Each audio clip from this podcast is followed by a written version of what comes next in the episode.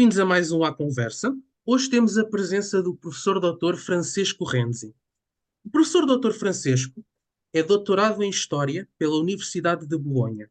Trabalhou na Universidade de Leiden como investigador, como também desempenhou funções na Universidade do Porto como bolseiro de pós-doutoramento da Fundação para a Ciência e a Tecnologia. Atualmente é investigador na Universidade Católica Portuguesa no Centro de Estudos da História Religiosa, sendo o seu principal interesse de investigação a história da Igreja Católica em Itália e na Península Ibérica entre os séculos XI e XIII. Entre as publicações do professor Francisco Renzi estão O Cabido do Papa, Os Cardeais em Roma entre a Alta e Plena Idade Média dos séculos 8 ao 12, publicado em 2021, o Monaquismo Beneditino e o Papado da Reforma, publicado em 2022, entre outras obras que estão descritas em espanhol e italiano. O nosso convidado vem hoje abordar a temática Dois poderes emergentes da Idade Média, o Papado e os reis de Portugal, Afonso Henriques e Sancho I. Obrigado por ter aceito o nosso convite. Em nome do nosso grupo, tem a palavra, caro professor. Boa noite, uh, boa noite a todos. Em primeiro lugar, muito obrigado uh, pelo convite. É um prazer, é uma honra, é uma honra para mim. Uh, e muito obrigado pela generosa apresentação. e realmente estou mesmo muito, muito contente de estar aqui. Eu pensei em fazer uma apresentação e depois dar espaço a perguntas, debate, porque como disse antes de iniciar, já quem vai ouvir deve eh, aguentar o meu português e eh, pelo menos eh, que seja uma digamos assim algo algo interessante digamos assim, uma conversa com, com um tema interessante que vai fazer passar em segundo plano os meus erros quando falo mas, eh, dito isto, eh, pronto, o tema eh, que, pronto, que escolhemos para, para esta conversa é precisamente esta relação entre Papado e Portugal, numa época que é particularmente importante no século XII, início do século XIII, então, no momento em que há este processo de formação do, do Reino de Portugal, e a construção uh, de, uh, de, relações, uh, digamos assim, estáveis com, com Roma, com a Cúria, com o Papado. É importante dizer que estas relações não, como é, digamos assim, é expectável, não é? Não nascem do nada. Já o território que depois vem constituir uh, o que será o Reino de Portugal, sobretudo os seus, os seus bispos, arcebispos, arcebispos, no caso de Braga, já tinha relações com Roma. Essa é uma história que já começa uh, já a finais do, do, do século XI uh, uh, e depois no, que no século XII tem, na primeira metade do século, já relações muito importantes. E sabemos que os bispos do território portucalense viajaram a Roma, que tinham contactos com os legados e, e, e, que então essas relações que depois o reino desenvolve já apoiavam numa base que existia e vinha dos decénios dos decénios precedentes. Um, o que é que é interessante, e por isso eu tinha escolhido este título, não? os dois poderes emergentes. Um, porque tradicionalmente, na abordagem destes temas, uh, sobretudo no caso de Afonso Henriques, um bocado a ideia, durante muitas décadas uh, da historiografia, é que era fundamentalmente a ideia que havia um reino em construção, podemos dizer assim, o reino de Portugal, e do outro lado um poder, aquele papal, já plenamente constituído e que tinha uma capacidade uh, quase ilimitada de poder e que era a autoridade que certificava de alguma forma a realeza. E que então Afonso Henriques não se podia dizer plenamente rei até quando o Papa não o reconheceu uh, uh, e o chamou dessa forma em 1179 com a famosissima bula eh, Manifestis Probatum, não é? que é um documento eh, que todas as pessoas, portuguesas, como no meu caso, não sou português, mas tenho grande, uma grande paixão pela história de Portugal, uh, conhecem.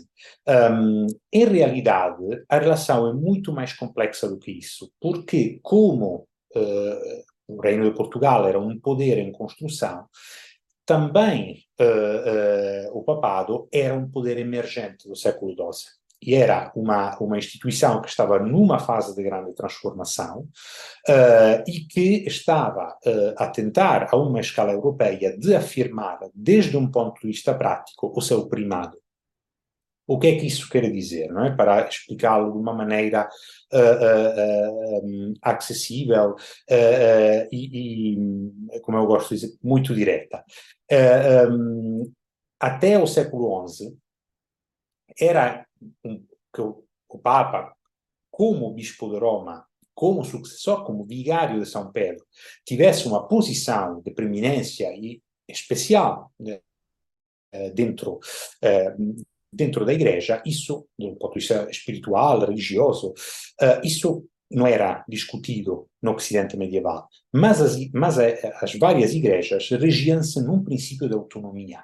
Né? Pensa só que no século XI nem sequer se celebrava como o mesmo rito, que na Península Ibérica havia uh, o, o rito mozárabe, ou visigótico, o rito hispânico, por exemplo. O rito romano é introduzido progressivamente eh, a partir do finais do século XI. E eh, as várias igrejas europeias também jurisdicionalmente eh, eh, regiam-se num princípio de autonomia. Então, poderíamos quase dizer que o Papa era uma espécie de primus inter pares numa estrutura da igreja muito mais horizontal. A partir do século XI, assiste-se a uma transformação progressiva, que é aquele processo que é conhecido com uma definição muito polêmica entre os historiadores, que é a reforma gregoriana, em que as estruturas da igreja começam a evoluir num sentido mais piramidal, né? mais eh, jerarquicamente estruturado, e ao vértice desta pirâmide está o Papa, né? eh, o, o, o, Bispo de Roma. Uh, e, mas esta transformação não foi nem imediata, nem uh, uh, fácil, nem aceite automaticamente dentro não só da sociedade, digamos assim, leia, mas também dentro das mesmas estruturas eclesiásticas. Né? Uh, um, hoje sabemos, por exemplo, que o famoso conflito uh, das lutas pelas investiduras não nasceu entre Gregório VII e Henrique IV, como está escrito no, uh, na maioria dos livros, dos livros de história. Começa entre Gregório VII e os bispos do Reino da Alemanha, que não aceitam inicialmente esta uh, vontade de Gregório VII de fazer que este primado seja um primado efetivo, jurisdicional, né? e que seja, num plano prático, realmente Roma a epítome uh, uh, da, da Igreja. portanto, este processo, no século XII, era ainda em fieri, estava a ser, a ser construído. E por isso, Nesta relação, são dois poderes, né? isto é muito importante para enquadrar, de um ponto de vista, eu acho, mais eficaz estas relações, são dois poderes que vão à procura de eh, eh, legitimação, eh, de consolidar a própria posição e que nesta relação ambos podiam ter benefícios. Né? Um, e por que é que Afonso Henriques, né?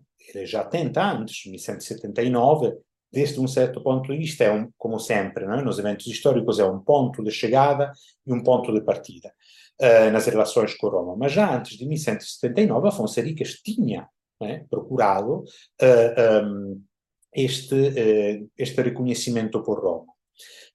famoso, outro famoso documento é esta carta chamada Claves Regicelorum, conhecida dessa forma, que em dezembro de 1143 com, com a qual Afonso Henriques né, uh, faz homenagem né, ao Papa, então, digamos, a historiografia sempre falou de um pedido de vassalagem ao Papa, e em que, o, uh, em que Afonso Henriques dá enoblação ao seu reino a, a, São Pedro e declara-se nesta carta Miles Beati Petri, né, cavaleiro de São Pedro. Agora, uh, nós sabemos que este pedido, né, que, que esta carta que é enviada a Roma receberá uma resposta depois vou falar disso, que provavelmente Afonso Henriques podia estar à espera, podia ficar uh, decepcionado, ou se calhar aquilo do Afonso Henriques foi também uma tentativa não é, de ver como podiam evoluir as relações com Roma. Mas o que Afonso Henriques procura naquela fase não é tanto, eu sei que isto pode soar um bocado provocatório, historiograficamente, ser reconhecido rei, porque Afonso Henriques de facto era rei, independentemente que o Papa o reconhecesse ou não. O que ele vai à procura, do meu ponto de vista e do ponto de vista de muitos outros historiadores, é uma, uma própria forma de legitimidade, ou seja, construir uma narrativa do seu poder. Uh, uh, que os outros reis ibéricos tinham de formas diferentes. O rei de Via Castella intitulava-se, mesmo se os papas nunca, que eu saiba, nunca o chamaram assim, Imperator tutti os Hispania, não é? Imperador de todas as, Espanhas, eh, digamos assim, de todas as Espanhas, eh, melhor. Um, os reis de Aragão tinham procurado a proteção de São Pedro, é? então tinham já uma forma.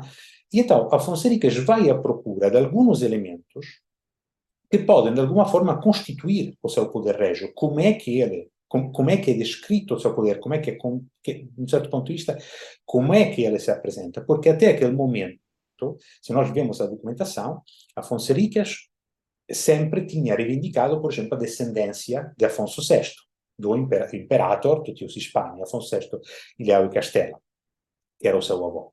Uh, e depois dizendo que era filho do conde Henrique, da condessa, eh, eh, condessa rainha é um lindíssimo livro de Luís Carlos Amaral e Mário Jorge Barroca sobre a figura de Dona Teresa, eh, mas agora que ele assume o título de Rex, né, de alguma forma deve eh, procurar formas de legitimação dentro eh, do espaço ibérico que o possam distinguir dos outros reis.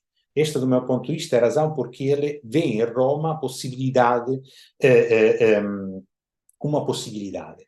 E os elementos que ele escolhe são interessantíssimos, porque Afonso Henriques, por exemplo, quem, Miles Beatipede, Cavaleiro de São Pedro, era algo muito, muito importante, porque os Cavaleiros de São Pedro eram aqueles cavaleiros, por exemplo, que podiam ir em batalha como o Vexilo de São Pedro, do Príncipe dos Apóstolos, e, digamos assim, defendiam defend, eh, a, a cristandade. Não era simples, defendia Roma, defendendo Roma naquela, né, naquela centralização em Roma, automaticamente defendiam toda a cristandade. Então, se Afonso Henriques fosse cavaleiro de São Pedro, quando conquistava território, ele o fazia no, em nome da, da Igreja Romana e em nome da cristandade. Não? Isso dava uma enorme, né, desde o ponto de vista também simbólico, uma enorme legitimidade e força a, ao seu poder. E é muito interessante porque este modelo digamos assim, vassalagem uh, uh, e uh, Cavaleiro de São Pedro, por exemplo, se encontra em vários em vários exemplos da história da história europeia daquele período, mas há um muito significativo que é, que é aquele dos normandos da Itália meridional, dos reis de Sicília. Só que é uma história muito, muito complexa, aquela dos normandos, interessantíssima, muito fascinante, porque o reino de Sicília nasce mais ou menos nos mesmos anos em que Afonso, pouco antes, primeira coroação de Rogério II, em 1130. Então estamos ali, Afonso Henriques, 1139, 1140, começa a utilizar o título de Rex, então estamos quase nos mesmos anos. Um, é, é, só que aí é uma relação de grande proximidade, os normandos são vassalos de Roma, nós temos documentos em que figuras normandas da Itália Meridional são chamadas de cavaleiros de São Pedro. Isto não acontece no caso de Portugal. Ou seja, a resposta que é aquela carta uh, dirigida a Inocêncio II, que entretanto morre, e quando chegam as notícias já a, a outro Papa, a resposta que ele recebe de Lúcio II provavelmente não era, digamos assim, aquela, digamos assim, mais esperada por parte de Afonso Henriques e também do arcebispo de Braga, um, é, é, arcebispo João, um, é, João Peculiar. Ou seja, ele é chamado Dux, que não é chamado Rex, não é chamado uh, uh, uh, Cavaleiro Miles, Miles Beati Petri, e se relembra daquele juramento feito no senso segundo, mas será a única vez em que este episódio ficará na memória das fontes papais. É? Mas, mesmo se a resposta não é, uh, uh, digamos assim, uh, se calhar aquela melhor, mas ao mesmo tempo começa a haver um contato entre as duas partes. Há alguma forma de reconhecimento.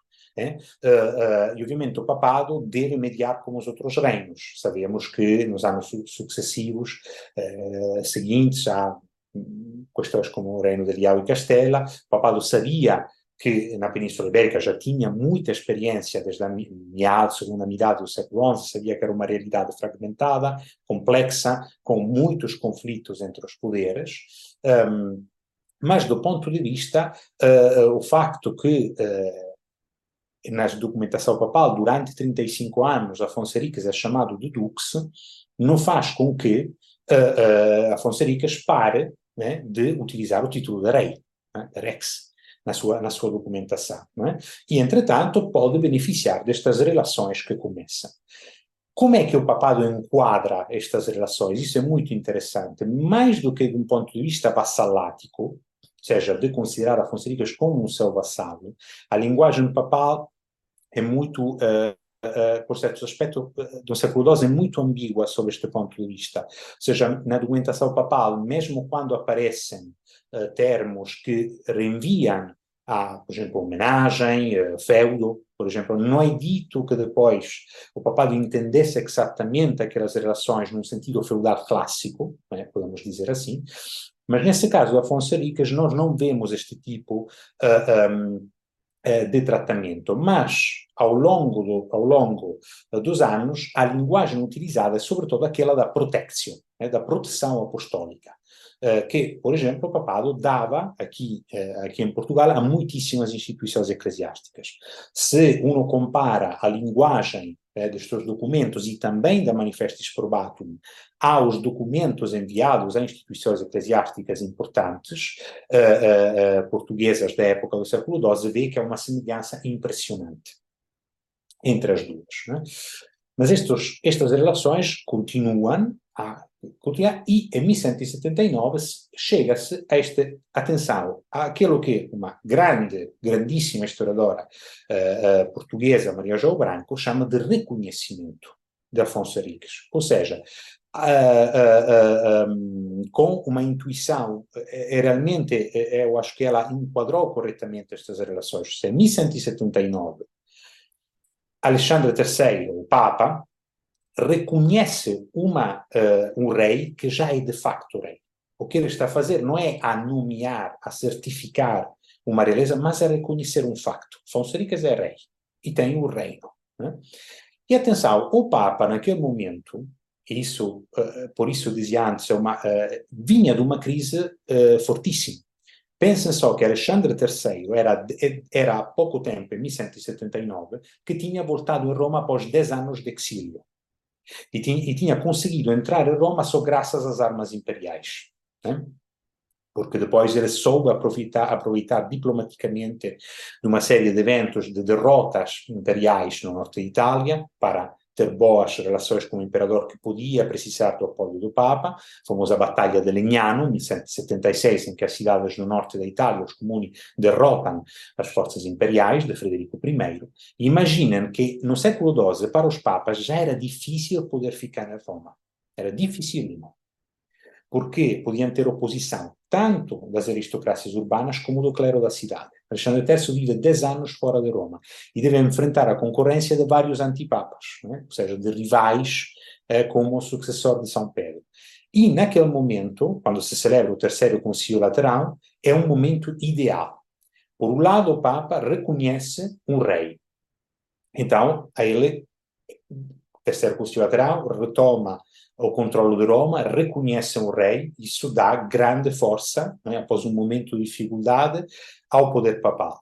Do outro lado, Afonso Henriques, isso já José Matoso o tinha mostrado muito bem, naqueles anos volta a pedir um, uma forma de reconhecimento porque, porque deve preparar a sucessão, Afonso Henriques em 1179 já devia ter se mostrado 70 anos, Um, então, garantir também uma continuidade e uma legitimidade para, para Sancho I, mas naqueles anos, uh, isso mais uma vez Maria João Branco o mostrou muito bem, Afonso Henriques tinha sido excluído de uma série de acordos entre os reis da Península Ibérica, que o tratavam por rei, né? mas né, está numa fase uh, complicada. Então, daquele ponto de vista, também do lado de Afonso Henriques era excelente né, poder tentar um, uh, ter este reconhecimento e voltar na Península Ibérica a dizer eu tenho este reconhecimento papal. Que depois era uma coisa de prestígio, era uma proteção espiritual, depois era o Afonso Henriques que devia fazê-la valer é, no, no, campo, no território. Um, mas, claramente, isto fazia com que o seu poder saísse, desde o ponto de vista simbólico, reforçado. E então, em 1179, colidem como podeis ver, Papa que volta a Roma, eh, uma situação particular na Itália, uma situação específica do papado, uma situação específica na Península Ibérica, agentes descoordenados, mas que por uma série de eh, eh circunstâncias históricas colidem e convergem, né? e se consegue realizar, digamos assim, este reconhecimento. Mas a ideia, a ideia de Alexandre III é, por isso, é de reconhecer, dar esta utilizar esta linguagem, mais uma vez, não é uma linguagem vassalática, não é uma linguagem feudal. A linguagem uh, da, uh, uh, da Manifestis Probatum é mais, reenvia mais à proteção apostólica, mas ele tem também um projeto. Por exemplo, o censo, que Afonso Henriques promete, o Papa dirá, fica à disposição da sede apostólica, mas fica em Braga. Né? Ao dispor, se for preciso, da sede apostólica. Ou seja, inicialmente nem o fator econômico é tão relevante. Não? Vocês vê, por exemplo, Herculano, não é? historiografia do século XIX, dizia ah, Afonso Henriques que até aumentou o censo, etc., para ter o reconhecimento. Mas nós sabemos duas coisas, que durante 20 anos, mais ou menos, nunca o pagaram. O papado não recebeu nada. Uh, uh, e lado, inicialmente a ideia de Alexandre III não era, né, era aquela de cobrar imediatamente, não era uma questão econômica, era importante, agora que reconhece o novo rei, ao arcebispo em Braga, tenho relações com eles, ou seja, era construir uma rede de, relação, de relações. Peço. Ora, o que é que é interessante? É que a Manifestis Probatum uh, apesar do texto ser igual, será interpretada nos decênios seguintes, em particular com Sancho I, mas vai acontecer o mesmo com Sancho II. Isto que é muito interessante, uh, uh, um, de maneira diferente. Ou seja, o mesmo documento, a mesma linguagem, podia ter interpretações diferentes do lado dos reis de Portugal, como uh, do, do, lado papal. E isso se vê manifestamente na época de Sancho I, em que Inocêncio III, sobretudo quando há crises, não é? aqui a questão com, com, com Imbra, ou seja, ah, Sancho I tem uma série de problemas, Inocêncio III começa a dar uma interpretação diferente da Manifestis Probatum.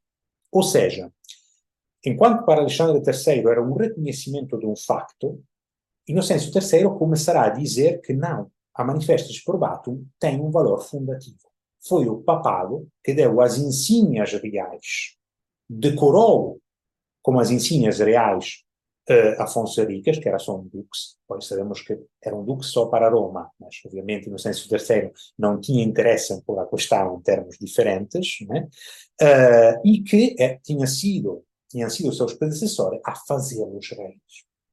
Isto muda completamente. É? Muda completamente o significado daquele documento. Você passa do reconhecimento onde dois poderes se encontram é? numa relação de legitimidade ao papado enquadrá-la é? de uma forma muito mais forte, é? muito mais, como se diz em castelhano, muito mais contundente não é? Uh, do seu lado. Foram os papas que fizeram dos reis de Portugal o que são. E para mim, aqui havia uma digamos assim, uh, um significado implícito nessa afirmação, né? que se Sancho não respeitava a autoridade eclesiástica, são os anos do conflito de Coimbra, o Papa tinha concedido aquele título. O que queria dizer que a legitimidade da realeza era depositada em Roma. E Roma podia até tirá-la, né? ou seja, as implicações eram muito fortes Uh, nisto eu discordo, uh, tivemos ocasião de falar com outros historiadores portugueses, uh, mas eu acho que um bocadinho naquela frase, naquela, naquela, naquela frase que, que numa carta que no senso terceiro envia, há esta tentativa de mudar o significado, ou seja, o documento é o mesmo, né? a linguagem é a mesma, mas o significado que lhe, se, que lhe se atribui é diferente.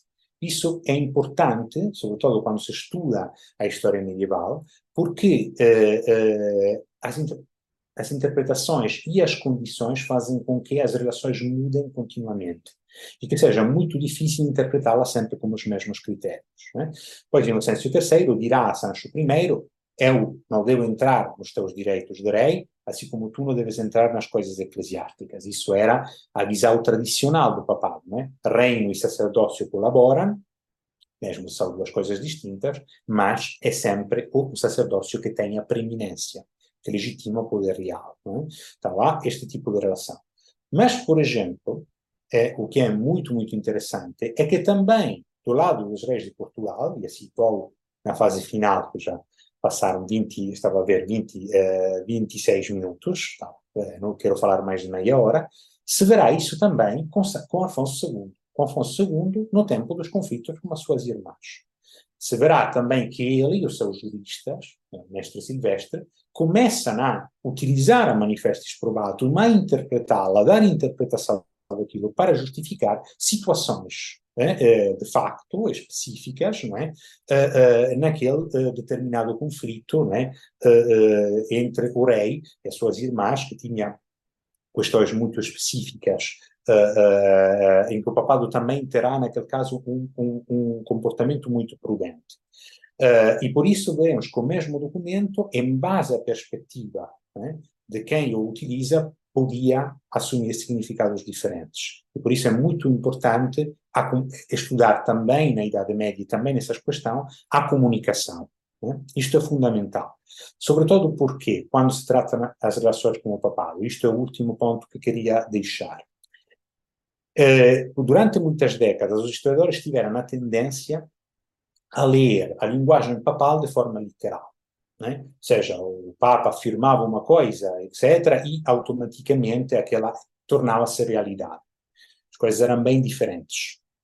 Então, isto vale também para os reis, obviamente, mas para os papas é uma perspectiva menos utilizada. Ou seja, muitas vezes, mesmo quando Inocêncio III faz, digamos assim, eh, toma uma posição clara, atenção, uma coisa é o que o Papa podia dizer, e e as suas cartas e aquela linguagem representava a sua visão das coisas, os seus objetivos, os seus projetos, hum, uh, as suas, uh, digamos assim, uh, sim, digamos assim, as coisas que ele queria realizar, mas não é dito que tivesse a capacidade para fazer.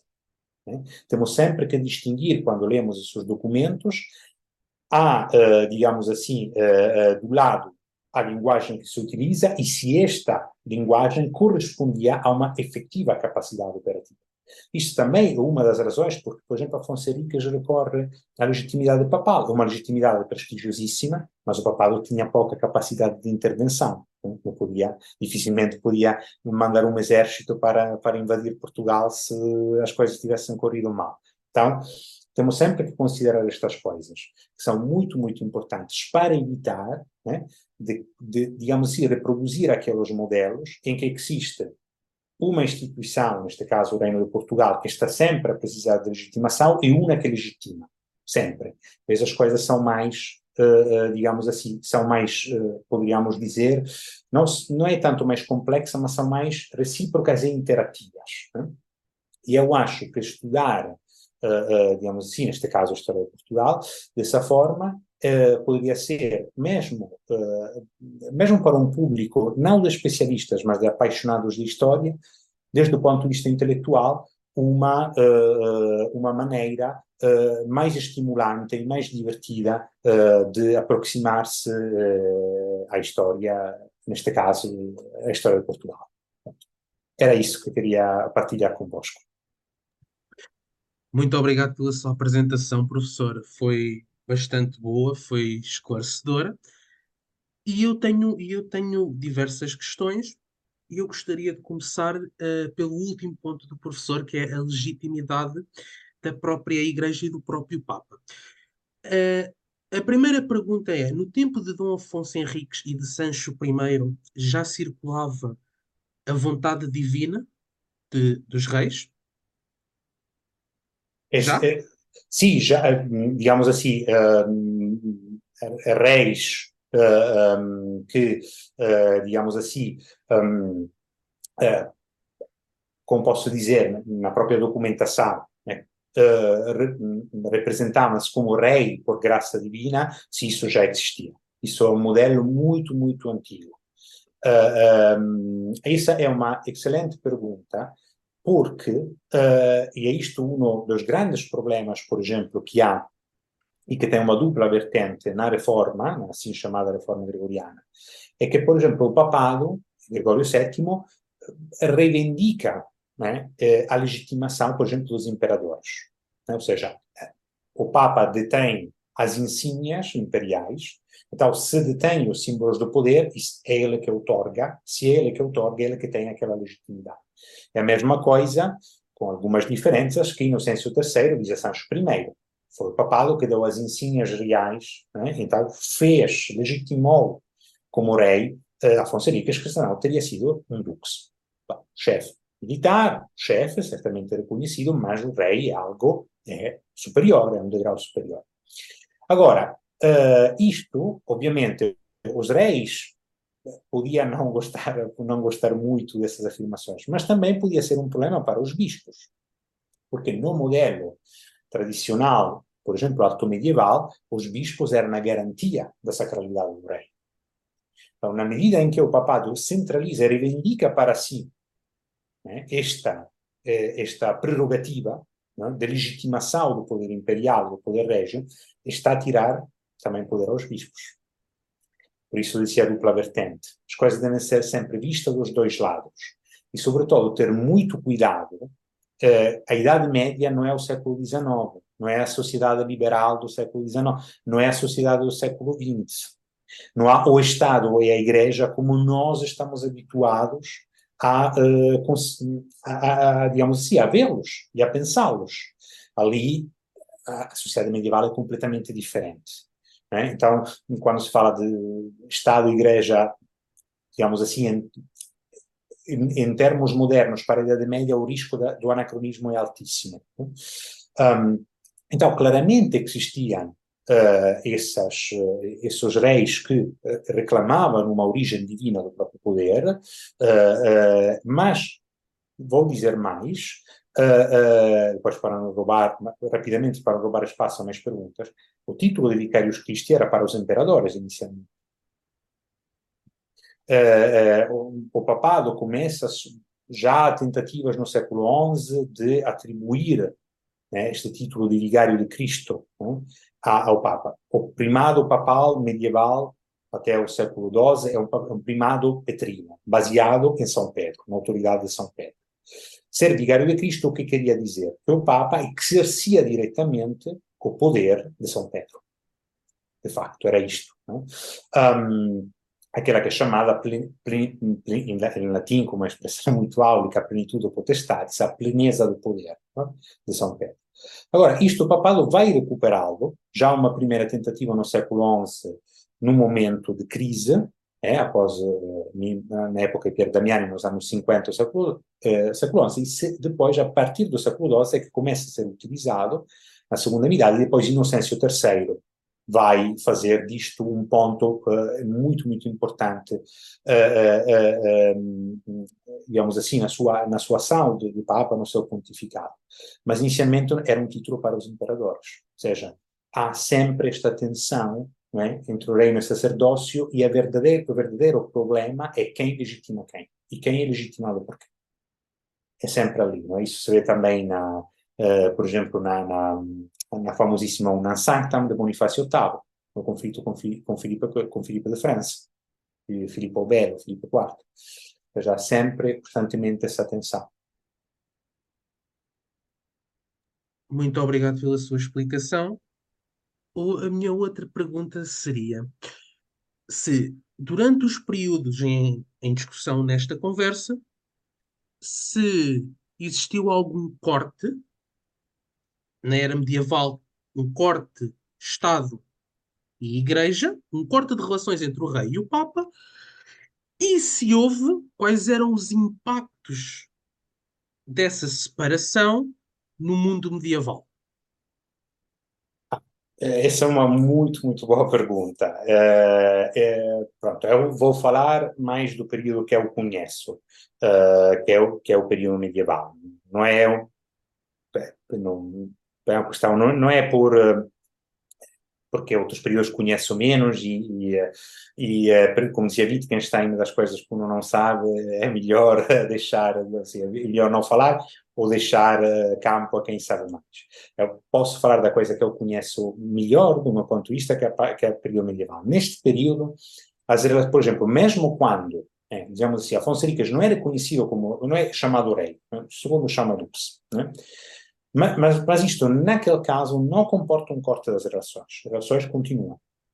Os legados viajam na Península Ibérica, os bispos viajam, os bispos aqui, uh, de, por exemplo, do, do, do, Reino de Portugal, uh, viajam a Roma. São legados papais eles também, por exemplo, Braga, Porto, Coimbra, uh, um, depois Lisboa, a sede restaurada em 1147, após conquista de Afonso Henriques, ou seja, o facto que naquele momento, digamos assim, o Afonso Henriques não tenha, como dizíamos antes, uma resposta se calhar que era aquela que ele esperava, ou digamos assim, que era mais auspicada do seu ponto de vista, isso não comportou um corte. Eh, as relações continuaram e, e, e, também no século XIII, no tempo de Sancho I, isso se vê muito bem com Sancho II, Afonso II, com Sancho II, com Afonso III. Já, as relações com, com Roma são muito importantes e uh, mesmo quando a situação era muito difícil, ou seja, uh, mesmo momentos de crise ou momentos de grande dificuldade, toda a questão da, uh, digamos assim, isso hoje mesmo também é debatido, mas se aquela Santos II foi efetivamente uma deposição, como é, qual foi exatamente o papel do papado nessa dinâmica, mas conhecida como deposição, Uh, e de facto foi esse o efeito uh, das, uh, destas relações, mesmo nesses casos as relações continuaram. Ou seja, então, na, no período medieval, pelo menos nos séculos XII e XIII, não se assiste a um corte, imagino que a referência era ao período posterior, não é? Filipino, etc., onde ali sim as coisas são, são diferentes. Mas ali já falamos do, do reino com estruturas diferentes e um papado de idade moderna que não era o papado do século XII. Né? Ou seja, também eh, nós vemos, por exemplo, até com o Império, né, que há eh, imperadores excomunhados, por exemplo, né? Uh, ou, uh, digamos assim, mesmo naqueles casos, não há um corte das relações. Ou seja, esta, estes trabalhos diplomáticos continuam uh, e, por exemplo, até o papado afina alguns instrumentos, que são instrumentos teológicos, de direito canônico, mas que também, ao a, a ser aplicados, tornam-se instrumentos de diplomacia, que, por exemplo, permitiam ao papado poder fazer acordos individuais. Há uma crise com o império, como pode haver uma crise com o reino, alguns bispos podem estar do lado uh, uh, do, uh, do lado do rei, outros do lado do papa, e o, e o Papa tinha, e os Papas elaboram, através do desenvolvimento, que é grande, grande novidade do século XII, no século XI, mas há uma grande, um grande crescimento no século XII do desenvolvimento do direito canônico, é também o período da grande expansão das universidades, a ter instrumentos que lhe permitam é, ter relações diplomáticas, fazer acordos individuais, tentar, uh, digamos assim, entre aspas, partir uma frente e poder, uh, uh, digamos assim, ampliar as suas relações. Isso se vê já bem com Urbano II, o Papa da Primeira Cruzada. Ele desenvolve uma série de instrumentos canônicos, depois um em particular, depois conhecido como dispensatio, que era a capacidade exclusiva do Papa de decidir como aplicar a lei quando suspendê-la. Então, isto lhe podia permitir, em certos casos, por exemplo, de decidir eu vou tirar a excomunhão a este bispo e faço um acordo com ele e posso mantê-la para outro. Ou seja, ao ato prático revelavam-se também instrumentos de política, mesmo se a raiz era mais de tipo teológico, eclesiológico, uh, mas depois a ata prática, com isso também se faziam, uh, se construíam relações de género. Então, digamos assim, na Idade Média, no caso para, para o período que eu considerei, não, mesmo nos momentos de crise, não há cortes, mas há tentativas constantes, mesmo as dificuldades de, de ter relações cortas, como nos séculos uh, a seguir, do meu ponto de vista, não podiam haver relações melhores ou piores, momentos de mais ou menos intensidade, mas cortes mesmo netos, eu diria, essa é a minha, pronto, a minha opinião, eu diria que não.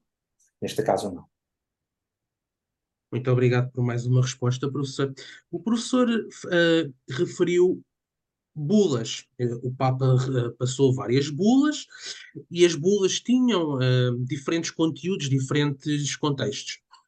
A minha questão é a seguinte: tendo em conta que os reis da Europa eram todos vassalos do Papa, ou quase todos deveriam ser vassalos do Papa, no contexto português, quando Portugal começa a invadir a América do, a América do Norte, portanto isso, a África do Norte, a bula que o Papa passa no contexto de Guerra Santa é um documento que, de validação para quem exatamente?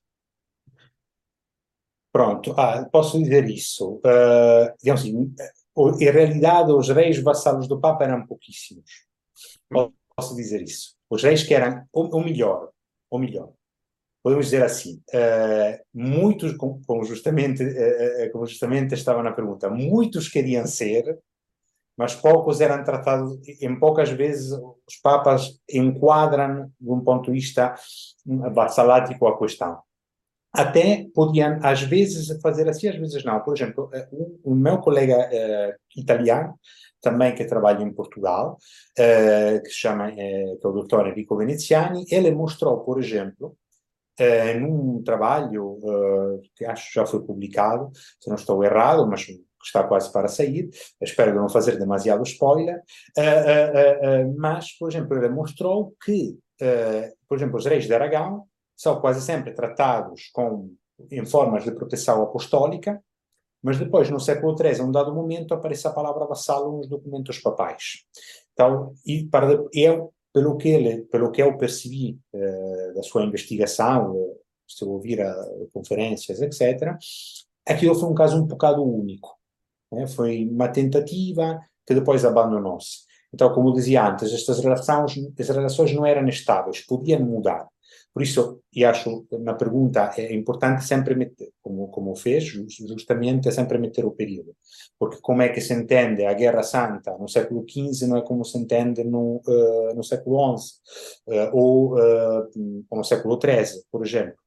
Agora, de novo, eu sinto desiludir uh, na pergunta. Eu não sou um experto especialista do século XV, o que posso dizer é isto. Um, a questão da Guerra Santa, uh, isto é uh, um caso muito interessante. Digamos assim, estas, uh, digamos assim, de novo, é óbvio que aquele é o projeto que os reis têm, os reis têm, obviamente, e que, digamos assim, aquela, uma bula que, que equipara uma expedição, o que é que se entende por Guerra Santa? Uma guerra, assim, na definição pleno medieval, não é? aquela que se dá tradicionalmente, uma guerra que é, diríamos, expressão da vontade de Deus. Né? Uh, uh, e que, que é combatida contra inimigos da cristandade e que de, de que depende a sobrevivência da cristandade. Né? e que, por exemplo, os papas, no caso da cruzada, que é digamos assim, que tem elementos de, de, Guerra Santa, acusado de uma coisa mais complexa, mas entre os vários elementos que a compõem, há também este elemento de Guerra Santa, uh, ah, um, digamos assim, os papas reivindicaram, no caso da cruzada, um monopólio. E porquê? Porque se, se a Guerra Santa é a expressão da vontade de Deus, eu sou o vigário de Cristo, eu sou o único e indiscutível intérprete da sua vontade. Então, sou eu, por exemplo, posso, sou eu, não é um seja o Papa falando, diria, sou eu, posso convocar uma cruzada. E havia sempre, mesmo no século XIV, mesmo se muitas vezes as expedições, claramente, o Papa nem sempre tinha grande podia ter grande controle. Pensem só na Quarta Cruzada, não é? que depois revela-se um ataque a Constantinopla, não tinha nada a ver com o objetivo original, mas há essa ideia que o Papa, de alguma forma, valida, que, mesmo se não é ele a, convocar a teoria, mas valida de alguma forma aquelas expedições. É? Então, digamos assim, eh, eh, dentro de uma lógica daquela, eh, ter esta, esta bula e esta aprovação papal e ver aquilo como uma guerra santa dava legitimidade àquela ação e era um bocadinho o que dizia antes do Miras Beati Petri, o Cavaleiro de São Pedro, ou seja, estar a fazer, a representar é, aquelas conquistas como um avanço, um avanço da, uh, um avanço ou uma defesa da cristandade. Isso dava legitimação à ação do rei e também tornava mais difícil tirar-lhe aquilo. Desde o ponto de vista, se outro rei tivesse tentado tirar aquilo, não estava só a atacar a autoridade do rei, mas indiretamente também aquela pontifícia. Então, o rei podia também invogar, digamos assim, num, ponto, num plano político também essas questões. Não posso, por não sendo uma especialista, não posso dizer se já no caso das, pronto, da, eh, da história portuguesa do século XV houvesse essa dimensão, mas certamente há nos séculos precedentes da Idade Média. Né? E mesmo a Reconquista, né, a assim chamada Reconquista, podemos dizer, não nasce como Guerra Santa, contrariamente ao que se pensa. A, Reconquista nasce como guerra justa.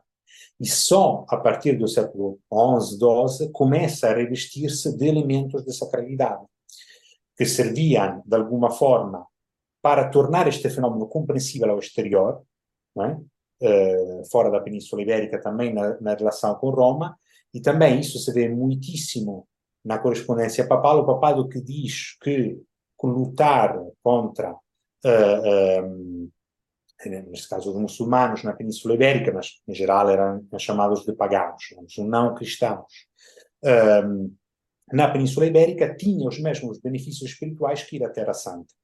Isto era também uma maneira para que quem estava aqui lutasse aqui, e não, digamos assim, eh, obviamente havia um enorme fascínio também espiritual e ideal em Jerusalém, na Terra Santa, e etc. Tal poder ficar também um fenómeno aqui, uh, aqui na, uh, na Península. Mas, inicialmente, até a Reconquista não nasce assim, são características que assume depois dentro de um quadro de legitimação, por um lado da Saurégia e também do papa, de reforço da autoridade papal, que depois, através das bulas, podia de alguma forma dar legitimidade. Muito obrigado pela sua, pela sua resposta, professor. Uh, o professor uh, referiu uh, na, uma, numa resposta anterior de que muitos queriam ser vassalos do rei, mas poucos conseguiam. Então, neste caso de Guerra Santa e do início das cruzadas, que vai do século XI ao século XIII, como é que funciona a convocação de soldados para a expedição à Guerra Santa? São só vassalos, ou neste caso, o Papa teria de oferecer outras coisas, como indulgências, o que levou mais tarde Martinho Lutero, uma das revoltas de Martinho Lutero, uh, ou se tinham outras coisas para oferecer para além de riquezas. Ah, esta, dizer, pronto, se prepara, as perguntas são muito boas. Uh, eu, espero estar à altura. Uh, esta também é uma pergunta interessantíssima. Tento ser sintético. Ah, a cruzada é, é a, Uh, aprendi isso, eu não conhecia esta citação de um historiador francês, além de Murger, foi um professor português, Luís Filipe Oliveira, da Universidade de Algarve, que me ensinou isso, e, uh, que é a cruzada, uh, acho que era como uma maionese, ou seja, era, uma, era um molho novo, mas todos os ingredientes já existiam. É? Ou seja, a cruzada dentro de si tem muitíssimos elementos que caracterizavam a sociedade medieval. Só que, atenção, a cruzada do século XI, primeira cruzada, ou as primeiras são diferentes, por exemplo, das cruzadas do século XIII, ou seja, lá também é uma evolução da ideia.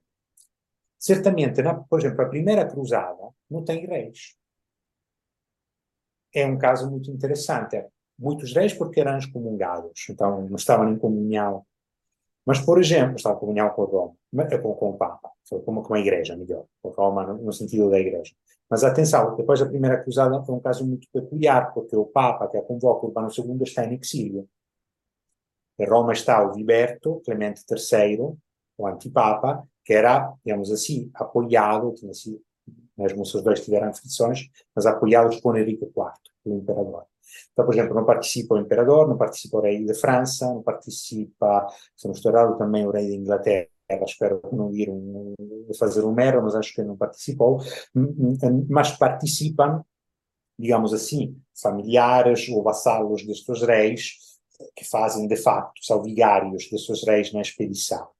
Uh, por exemplo, há problemas como os normandos da Itália Meridional, que os bizantinos não querem, porque eram concorrentes deles no Mediterrâneo, no espaço da Itália Meridional. Então há também uh, uh, problemas deste género. Certamente, hoje, podemos dizer uma coisa, que isto, hoje a historiografia demonstrou isso, realmente o número de cruzados que, digamos assim, tiveram uma posição interessante aí, também enriqueceram-se, se quisermos utilizar esta expressão, era um sector muito pequeno. Ou seja, é uma elite que depois consegue posições, rendas, poder. A maioria destas pessoas, quem conseguiu voltar, muitas vezes, muitas vezes voltou à Europa após ter que tido, empenhar tudo o que tinha para poder manter a expedição. Então, digamos assim, uh, isto, uh, há vários estudos, até de tipo estadístico, sobre estas questões. Não é? E, então, claramente, houve pessoas que beneficiaram também materialmente, sem, uh, sem dúvida, mas não, não foram a maioria. Foram segmentos específicos dentro dos participantes.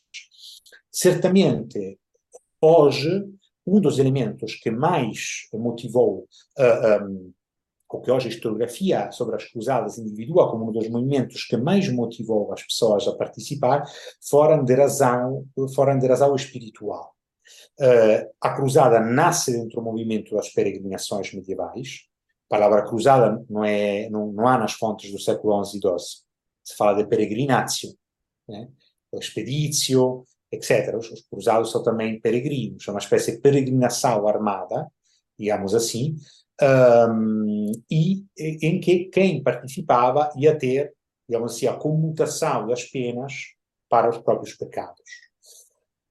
Se debate muito sobre a questão das indulgências, por exemplo, se já estas podem considerar-se indulgências plenamente definidas, como aquelas que depois vão existir ao longo da Idade Média, que são objetos, por exemplo, das críticas de Lutero, Certamente havia fortíssima esta questão de, uh, digamos assim, ir à cruzada como, digamos assim, pena para expiação dos próprios pecados, ou seja, ir à cruzada e socorrer um, os cristãos que estavam no Oriente era visto como um dever do cristão tomar a própria cruz não, em defesas dos próprios correligionários. E quem fazia isso e, nos relatos que nós temos, porque nós não temos o discurso do Urbano II, temos relatos posteriores, todos dizem que, eh, quase praticamente todos, sobretudo os primeiros, que Urbano II diz que esta comutação das penas e esta uh, para expiação dos pecados era dada a todos os que empreendiam no caminho, mesmo que não tivessem chegado. Então era havia e esta era era esta motivação também de tipo espiritual, era, era muito forte. Depois isso se somava a motivações de, de, vários, de vários tipos. Havia questões econômicas, certamente, militares, políticas e espirituais ligadas às cidades. Né? Por exemplo, as linhagens nobiliárias das cidades europeias. Eh, há, o Papa convoca esta cruzada Urbano II também para reforçar a, a sua posição contra Clemente III e Henrique IV, seus adversários naquele momento seja, há múltiplas dimensões, mas, eh, digamos assim, um, eh, não se pode tudo reduzir a uma só. É, eu sei que às vezes pode parecer, uh, digamos assim, um bocado uma maneira, como dizemos na Itália, para salvar-se em corner, não é? Para tentar desviar, mas não. Realmente, quando se estuda nesses fenómenos, se deve ver a interação destes fatores. Depois podem haver grupos para o qual um destes fatores era mais preeminente que outros, certamente. Mas já na cruzada há esta ideia, na Guerra Santa há esta ideia, que quem faz isso terá um benefício espiritual. Muito obrigado pela sua questão, professor. Estamos a nos aproximar do fim, portanto, só tenho, só tenho apenas mais uma pergunta para si, que é bem, do te bem o tema que o professor teve a explicar. Se todos os monarcas, ou apenas Dom Sancho, foram considerados cavaleiros de São Pedro? Pronto, no caso, uh, eu posso falar pela investigação que, que pessoalmente fiz, uh, eu não vi, uh, não encontrei, mas posso ser desmentido e, como dizia Keynes, quando mudam os factos, mudam as opiniões. Então eu apresento humildemente a minha investigação. E no meu caso, posso dizer que eu não encontrei digamos assim, documentos papais em que Afonso, Afonso Henriques e Sancho I são chamados Cavaleiros de São Pedro. Uh, são chamados de outra forma, também com fórmulas muito significativas, como filhos especiais de São Pedro, é, Sancho I chamado assim, mas não aparece esta caracterização do Milas, do, do cavaleiro. Porque, como eu dizia, mais que daquele ponto de vista, a, a relação enquadrada mais de um ponto de vista de proteção de São Pedro, de relação não é, espiritual legitimadora uh, uh, entre o reino e o reino papal. Há, há, casos, por exemplo, no caso dos normandos da Itália Meridional, temos figuras que são chamadas na documentação papal uh, com, uh, com esta forma, ou seja, são lembrado na memória papal como Milas Beati Pedro. É verdade que no caso dos normandos eles estavam muito perto de Roma, e, e, então também a questão da vassalagem tinha características específicas pela proximidade geográfica. Portugal era mais longe, então uh, claramente as relações podiam ser uh, abordadas de maneira diferente. Eu, Afonso Henriques provavelmente tenta apresentar-se dessa forma, e seria interessante, isso sim, não sei se foi estudado, mas caso não tenha sido feito, seria interessante ver por que é que ele escolhe este modelo, de tantos que podia escolher, não é? Porque é que, quem é que lhe sugeriu não, de, de tentar fazer este pedido ao Papa nesses termos, isso é muito interessante, porque havia vários modelos de realeza e vários modelos de relação com o Papa. Então, por que é que ele não é, vai buscar exatamente estes elementos específicos? Isso é muito interessante, porque não eram óbvios. Podia ter feito outras escolhas, não é? Um, e depois ele faz esta tentativa, o papado provavelmente não, digamos assim, por várias razões, não enquadra a coisa desta maneira, então que eu saiba, eles não são chamados milites, neste caso sendo dois, Afonso, Afonso Henrique e Sancho I, mas mesmo assim as relações existiam eram importantes, ou seja, o facto de não ter tido aquele título, este ou aquele, não, não, não tira nada a importância daquelas relações. Uh, mesmo que uh, Afonso Henriques não tenha sido considerado uma documentação, uma documentação não se utiliza uma linguagem vassalática, né? Uh, isso não tira nada a importância daquelas relações. Um, por isso, digamos assim, estas questões, digamos, é, é importante perceber por que se utilizam certos elementos, mas o facto que não se utilizem em si é perceber porquê uh, e não tira nada. Ou seja, é o que eu digo, às vezes os, os meus estudantes ficam um bocado a dizer, ah, mas não foi chamado vassalo, uh, mas isso não diminuía as coisas, uh, torna mais interessante perceber porque dos dois lados há duas abordagens diferentes. Muito obrigado pela sua questão. Infelizmente chegamos ao fim de mais uma conversa. Desta vez, o nosso convidado foi o professor Francisco Renzi. Uma vez, muito obrigado em nome de todo o grupo por ter aceito o nosso convite e por esta conversa fenomenal. Espero que todos os nossos visualizadores gostem desta conversa. Até à próxima. Eu aproveito para vos agradecer e, uh, e muita sorte com, com o vosso projeto. Muito obrigado por ter me convidado. Muito obrigado. Muito obrigado, nós, professor.